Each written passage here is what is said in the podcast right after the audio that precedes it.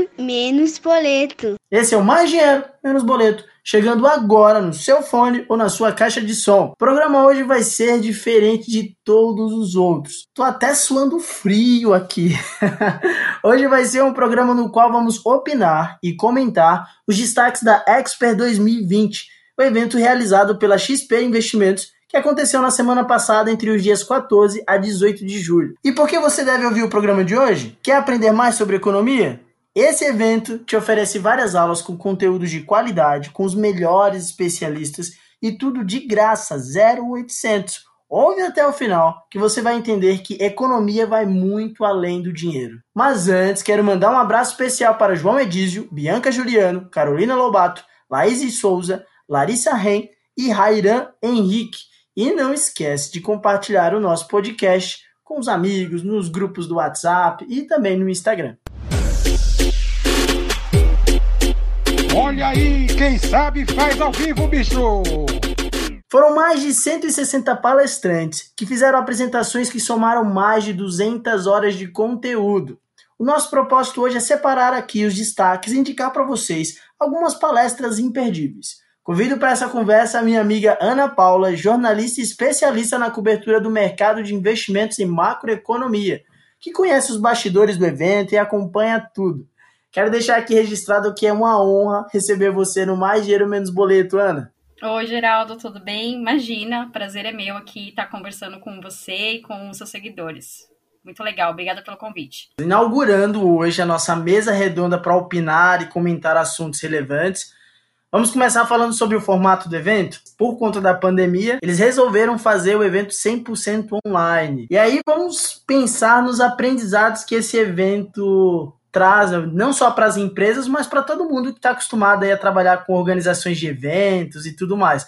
Já vou começar aqui dando a minha opinião. Eu acho que vai mudar muito a forma de como você organiza os eventos. As grandes marcas, esses grandes eventos que são realizados com nomes internacionais, fazem grandes investimentos em tecnologias, mas neste caso eles tiveram que fazer um investimento muito maior do que o esperado, justamente para conseguir entregar né, 100% do conteúdo no computador, no telefone ou até na televisão das pessoas. Então acho que foi, foi um grande marco. Eu sei que não é exclusividade da Expert aqui no Brasil, por exemplo, já teve, já aconteceram outros eventos nesse formato aí 100% online, mas acredito que com esse tamanho, com essa proporção, acho que a, X, a Expert 2020 foi a pioneira, né? Eu acredito que se você se a gente pensar na questão do, do próprio tema, né? Porque a Expert ela é o maior evento de investimentos do mundo. E sim, eu acho que nessa proporção aí ela tá liderando entre as empresas que estão tendo que adotar esse novo formato por conta da pandemia que a gente está passando, né? E para falar, para começar a dar um pouco aqui a minha opinião, acho que o que me chamou muito a atenção aí do evento desse ano é que o ano passado a gente teve aí um público de 30 mil pessoas que participaram, né? Foram até lá e participaram das palestras, enfim. Então, semana passada, vamos dizer assim, a gente contou aí com um público de 5 milhões. Então, é muito expressivo o número de pessoas que participaram, né? Se a gente for comparar, né? É, a inclusão, é, o acesso das pessoas, até porque também esse ano o evento foi totalmente gratuito. Então, isso acho que foram grandes é, facilitadores, né? Você está em casa, você pode ver pelo seu computador, pelo celular, é de graça. E, e você ainda tem acesso a conteúdos assim muito bom, que é, realmente é um evento para incluir você naquele mundo. E eu acho que foi super, foi sensacional assim essa edição. Sem dúvida, esse formato ele é isso que você falou, ele permite um alcance muito maior de um público muito diversificado. Agora falando sobre as principais tendências apontadas pelos especialistas que falaram sobre o mercado de investimentos. Me chamou a atenção que praticamente assim quase todas as palestras que envolviam gestores ou analistas de mercado sempre falavam sobre a diversificação é, da carteira né, de investimentos é, falar sobre esse momento agora de crise, porque no Brasil a gente já tem, pelo menos no meu ciclo ali de, de amizades, e até das pessoas que acompanham aqui o podcast, eu recebo muitas perguntas de pessoas falando sobre ah, é, será que é o momento de sair da renda fixa, de sair do tesouro direto? Eu respondendo essa, esse questionamento, né? De falar, poxa, existe um novo caminho aqui que é a diversificação das contas e como que você vai assumir esse risco. É, Para quem tem interesse de ficar seus investimentos, buscar essas palestras que falam so, exatamente sobre isso, que tiram diversas dúvidas, né? principalmente sobre o trabalho dos assessores e, e das corretoras, em como elas estão buscando soluções para conseguir atender essa nova demanda do brasileiro. Sim, com certeza. É, na verdade, quando você começa a falar de diversificação, é a mesma coisa que eu ia falar mesmo também. Acho que é, é a palavra de ordem mesmo que a gente tem ouvido aí dos analistas e, é, e, e de economistas. Você precisa manter uma diversificação, porque hoje a gente está numa taxa de juros muito baixa. Então, sei lá, em 2014, 2015, 2016, a taxa de juros estava em dois dígitos. Então, você conseguia ter uma boa. Imagina, você tinha rentabilidade de, de pouco mais de 10% ao ano em, em títulos bem conservadores, tipo na, na, própria poupança, e o Tesouro Direto, e o Selic, que tem liquidez diária e tal. Então você tinha ali opções que te entregavam um, uma, uma, rentabilidade muito interessante, né? Se você parar para pensar, hoje a taxa básica está em 2,25. Então, é, eles têm falado muito disso, a gente escuta muito que a palavra de ordem é diversificação, você precisa ter uma carteira diversificada, a renda fixa não vai morrer, você precisa ter a renda fixa ali na sua carteira, né? Porque cada ativo dentro da carteira, ele exerce um papel diferente, e quando a gente entende isso, fica muito legal, né? De, de também começar a pesquisar mais e atrás de, de indicações aí de conteúdo para você escolher, né? Se você é essa pessoa que gosta de você mesmo escolher os, os seus investimentos, ou até aquela pessoa que delega isso para alguém mais especializado. E uma coisa também que está sendo muito falada, e eu acho que na Expert também eles falaram um pouco disso, eu até acompanhei uma palestra lá da, do pessoal da Speech, foi bem bacana, eles estavam falando sobre a questão de você conseguir investir no exterior.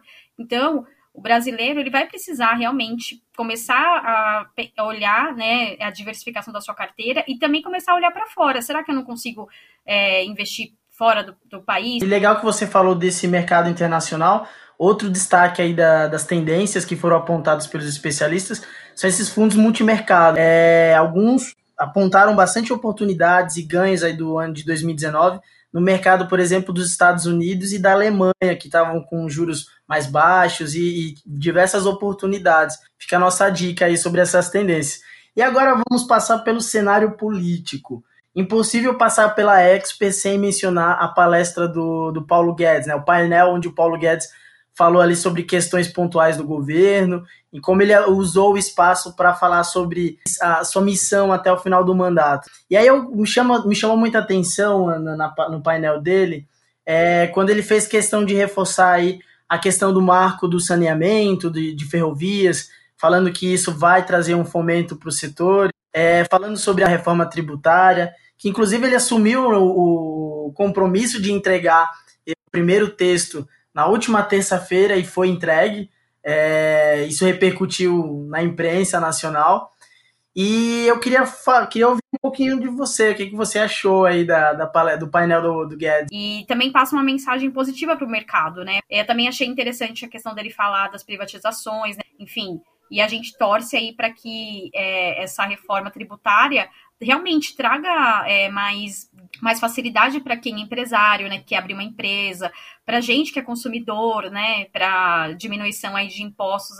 O Brasil tributa muito consumo, então se a gente tiver uma reforma legal, né, que realmente possa mudar o que está errado na nossa forma de arrecadar imposto, isso também pode garantir crescimento para o país. É super importante também ser arrecadar o imposto, mas ser uma coisa eficiente.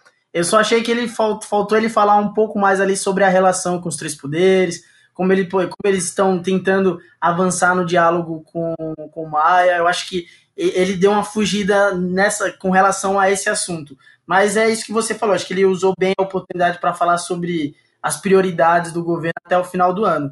Outra coisa que também me chamou muita atenção aí do painel dele foi que ele falou rapidamente sobre o programa de financiamento para micro e empreendedores a gente sabe que agora na retomada tem muitos empresários reclamando que não conseguiram é, aprovação do crédito em bancos é, para conseguir voltar né, com seus negócios, voltar aí com, com seus estoques. E aí ele falou rapidamente sobre o governo estar estudando aí uma nova linha de crédito para apoiar esses microempresários que são os mais afetados. A gente tem, na nossa audiência aqui do podcast, temos bastante empreendedores, então fica aí a dica para vocês acompanharem, é, que foi uma das mensagens do, do ministro Paulo Guedes durante o painel. E aí, mudando de assunto, voltando para o mercado, vamos falar agora das recomendações sobre a Bolsa. Né? Muitos especialistas falaram sobre as oportunidades agora para investir na Bolsa. E aí me chamou muita atenção o foco para a pessoa física. Né? Antes a gente é, ouvia esse discurso de que o investimento na Bolsa é para quem tem grana, é para rico, enfim. E agora você vê os especialistas direcionando essa comunicação para a pessoa física, né? Para você que tem ali uma quantia menor de, de para investir e que existe essa possibilidade. O que é que você achou aí dessas, dessas recomendações, Ana? Ah, eu achei, acho muito legal. Eu sou também uma entusiasta aí da bolsa e fico muito feliz de a gente a gente que acompanha esse mercado, a gente tem visto cada vez mais as pessoas é, começando a olhar a bolsa, começando a estudar, começando a acompanhar, porque a bolsa é um pouco isso, é um investimento de risco, né? ela tem um, um risco é, muito maior aí do que a renda fixa, né, renda variável. Cada vez mais a gente vai ter essa, a bolsa vai estar na pauta, que em março e abril é, a gente teve a, a, queda ali, né, por conta da, do impacto do, da Covid-19 aqui no Brasil, né, é, exatamente nesses períodos aí onde teve maior queda. É, foi ali nesse mesmo momento que as pessoas abriram mais contas, né, a B3 ali teve mais registro de, de CPF. Então mostra o quanto as pessoas realmente estão olhando a bolsa e estão entrando no momento certo. Né? Uma dica muito legal que eu tô levando para a vida, eu vi num painel apresentado pelo, por gestores da Porto Seguro Investimentos, que eles falaram que é importante para você que vai entrar na bolsa é, ter uma consultoria que tenha muito alinhada ali a estratégia de identificar empresas que tenham bons indicadores, porque também não adianta você já querer entrar na bolsa e sair investindo em, em compras de ações de qualquer empresa, sem saber quais são os seus principais indicadores. Então é bem legal a minha recomendação para vocês é, ouvirem a palestra. Vou deixar o título dessas palestras listado lá na descrição do programa. Mudando de assunto, vamos falar sobre o impacto da pandemia nos negócios e consumo. É, alguns painéis falaram muito sobre essa questão do novo normal, né, que muito tem se discutido em diversos setores, é, sobre a transformação desses centros de consumo, né, shopping, é, como eles vão se transformar a partir desse, desse impacto da, do, da pandemia. E aí me chamou a atenção especificamente é, esse painel que falou sobre os shoppings. Especialistas falou, chamou a atenção para a questão do Brasil, que hoje é um dos países da América Latina que tem um número maior de shoppings em construção, é, que tem a estratégia, inclusive, de expansão, de construir esses, esses grandes prédios, é, saindo das metrópoles e indo cada vez mais para o interior, né, para cidades menores, mas o que me chama a atenção é que segue um caminho muito oposto do que está acontecendo, por exemplo, nos Estados Unidos. Que em 2019, alguns estudos apontaram que né, daqui a cinco anos serão fechados mais de 250 complexos. Nesse sentido, me chamou a atenção que no Brasil a gente está seguindo uma onda totalmente diferente. Olha, é, até pegando esse gancho que você falou de, de, interior, de interior, né, de abertura de shoppings interior, esse movimento ele já acontece há alguns anos. E eu acho que o que acontece? O Brasil é um país que ele é um pouco atrasado em vários sentidos, né? Então, assim, a gente é um país, nós somos um país grande, é, com realidades muito diferentes. Então, por exemplo, aqui a gente está em São Paulo, tá? Aqui pra gente, shopping é uma coisa super comum. E, e não, é não, é uma novidade, mas, por exemplo, se você vai no interior ali da Bahia, é, eu fui numa cidadezinha ali, não, não tinha shopping a cidade. Então, talvez nos grandes centros é uma realidade que a gente já está acostumado, mas em outros lugares isso não chegou ainda. Então, acho que tem um pouco dessa questão de algumas áreas do Brasil se desenvolverem muito mais rápido que outras, né? E principalmente as grandes cidades. Mas eu, sinceramente, não, não, não consigo, não tenho uma, uma, opinião formada ainda. Mas eu, eu acho que hoje, hoje a gente tem muito aqui no Brasil um modelo de shopping que oferece é, vários serviços. Então, assim, você vai no shopping, você tem uma lotérica, você tem banco, você tem academia. Ele oferece uma comodidade e uma praticidade para você meio que resolver a vida ali. Então, talvez isso, talvez tenha algum impacto, mas eu não consigo mensurar, sabe, Geraldo, quanto isso pode é, realmente para a gente aqui o quanto a nossa realidade é tão diferente dos Estados Unidos que talvez a gente sinta muito diferente né, do que eles ali, que já é uma, uma economia mais consolidada e, enfim, as pessoas lá são totalmente bancarizadas, tem internet, a, a nossa realidade tem muitas coisas diferentes e isso vai trazer impactos diferentes para a gente. Em termos de comportamento de consumo, o, foi inevitável que as compras online elas crescessem, que elas não, que elas deixassem de crescer nesse período da quarentena. Então talvez a gente não sabe como vai ser o movimento depois que voltar ao normal, né? Ou as pessoas voltarem a sair de casa, mas se, as, se as, essas pessoas vão continuar consumindo por meio do universo digital. Eu acredito que seja um caminho sem volta, mas é como você falou, acho que é difícil fazer um diagnóstico preciso agora. Caminhando para o final do nosso bate-papo, uma coisa que me chamou muita atenção da Expert esse ano foi que eles se apropriaram de pautas sobre inclusão e diversidade. Qual a importância disso, desse olhar para dentro de um evento que acaba conectando especialistas, marcas, é, centros de pesquisas, enfim. Eu achei muito legal a questão do empreendedorismo, né, de olhar cada vez mais para as oportunidades é, dentro de, das periferias. Teve uma palestra do Condizila, por exemplo, que ele falou muito sobre como ele começou a modificar o olhar dele de dono do, do negócio, é, quando ele começou ali a ver que o, né, o a produtora dele estava crescendo. E aí, querendo ou não, é um baita espelho, porque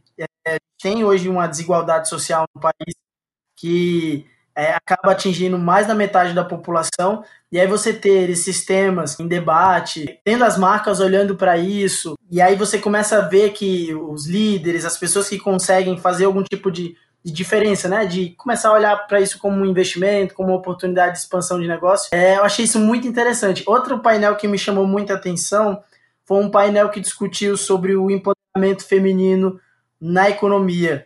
E aí é legal porque foi um painel que eu acompanhei e que, assim, não é um, um assunto que é destinado apenas para as mulheres, é basicamente, essa é a minha opinião. Eu acho que ele é muito mais importante, inclusive, para os homens, porque se a gente olhar o cenário do, do, do mercado de trabalho, grande parte das lideranças são compostas por homens. E de que forma os homens podem apoiar o protagonismo das mulheres nessa transformação. Então, achei muito legal essa, essa apropriação dessas pautas. O que, é que você viu aí que te chamou a atenção? Eu gostei muito da palestra que eles estavam falando da inclusão de pessoas negras, é, de trans, né? De pessoas trans também, que contou aí até com uma, com a, se não me engano, com a CEO, né, de, de uma empresa aí de, de, de que trabalha aí ajudando essas pessoas a entrarem no mercado de trabalho, as pessoas trans.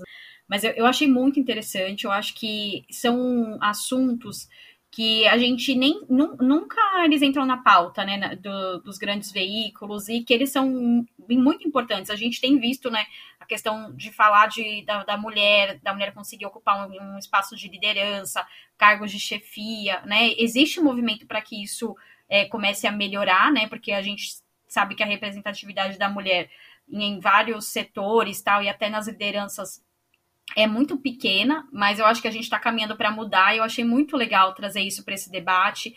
E a questão da pessoa negra também, de como as, as empresas precisam assumir isso como uma bandeira, de, de promover uma inclusão dessas pessoas. A gente tem uma desigualdade aí de, de gênero, de, de raça, que ela é, ela é brutal, né? E precisa ter políticas para melhorar isso, né? Eu acho que eu sei que tem muitas pessoas que são contra, né? Algumas políticas aí de inclusão, mas eu, eu sou super a favor, desde que você mantenha é, os direitos aí de todo mundo, respeitar os direitos de todo mundo, mas eu acho que algumas pessoas, alguns setores, algum, algum, algumas minorias precisam ser olhadas com atenção. Eu achei sensacional. E chegando na nossa reta final, vamos montar aqui o nosso top 5 das palestras imperdíveis.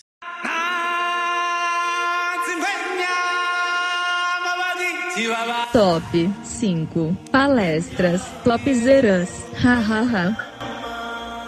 A primeira, a do Magic Johnson, é o astro do basquete. Participou de um painel na sexta-feira é, do dia 17. E lá ele falou sobre experiências muito pessoais e como ele aplicou elas no universo dos negócios. E a outra palestra que eu citei agora há pouco era sobre o protagonismo e a carreira de mulheres no mercado financeiro. Muito legal essa, esse painel que ele conseguiu reunir ali uma diversidade é, de mulheres, a Mônica Costa, do projeto Grana Preta, teve a Carolina, executiva da Franklin Templeton, teve a Marta Pinheiro, diretora da XP, e teve também a Bianca Juliano, da XPD Pro, que é o braço de educação da XP, e falaram bastante sobre o protagonismo da mulher, como é, a sociedade como um todo pode fazer essas conexões para apoiar a mulher cada vez mais aí nos espaços de liderança e protagonismo no mercado de trabalho e na economia. Eu indico também a mudança da ordem global com o Ray Dalio, é um milionário, um bilionário americano que apresentou o cenário global aí dos próximos anos, trazendo um contexto, explicando aí as possibilidades. Eu super recomendo, principalmente para quem quer começar a investir no mercado internacional. E eu quero começar indicando a palestra do, do Mick Eblin. É, ele, ele é um cara incrível, tá? Ele é produtor executivo americano de cinema, televisão e comercial. É, eu tô vendo, até peguei algumas informações aqui para complementar, né? Ele é empresário e filântropo. Ele, eu não quero falar muito porque eu não quero dar spoiler e eu acho que vale muito a pena essa palestra, coisa que ele falou que eu achei muito interessante. Que o que a gente acha que é impossível hoje, amanhã pode ser totalmente possível, né? No, futuro próximo. Então eu acho que é uma palestra interessante para mostrar que tem pessoas aí visionárias vivendo aí com a gente e, claro, acho que uma outra palestra que eu gostei muito que, é, foi a da Malala, né? Eu sou a Malala e aí conta a história dela. É, eu acho que o que mais me chamou a atenção nessa palestra foi a história da, do pai da Malala também, que influenciou muito nessa, nessa pessoa que ela se transformou, né? Nessa ativista conhecida no mundo inteiro. O programa está acabando. Muito obrigado por aceitar o nosso convite. Foi um papo muito bom. E para quem quiser entrar em contato com você, como faz? Geraldo, foi um prazer bater esse papo com você. Eu, eu é que me sinto super honrada aí de poder participar dessa conversa e espero ter contribuído de alguma forma. E, enfim, se o pessoal quiser falar comigo, enfim, eu vou passar aí meu LinkedIn, Ana Paula Tavares, tá? Podem me chamar por lá, gente. Obrigada, foi um prazer. É isso, obrigado equipe técnica que faz esse programa acontecer. E se você tem alguma dica, sugestão ou dúvida sobre este e outros temas ligados a investimentos e finanças pessoais, mande a sua pergunta pelo Instagram, arroba Muito obrigado e até a próxima.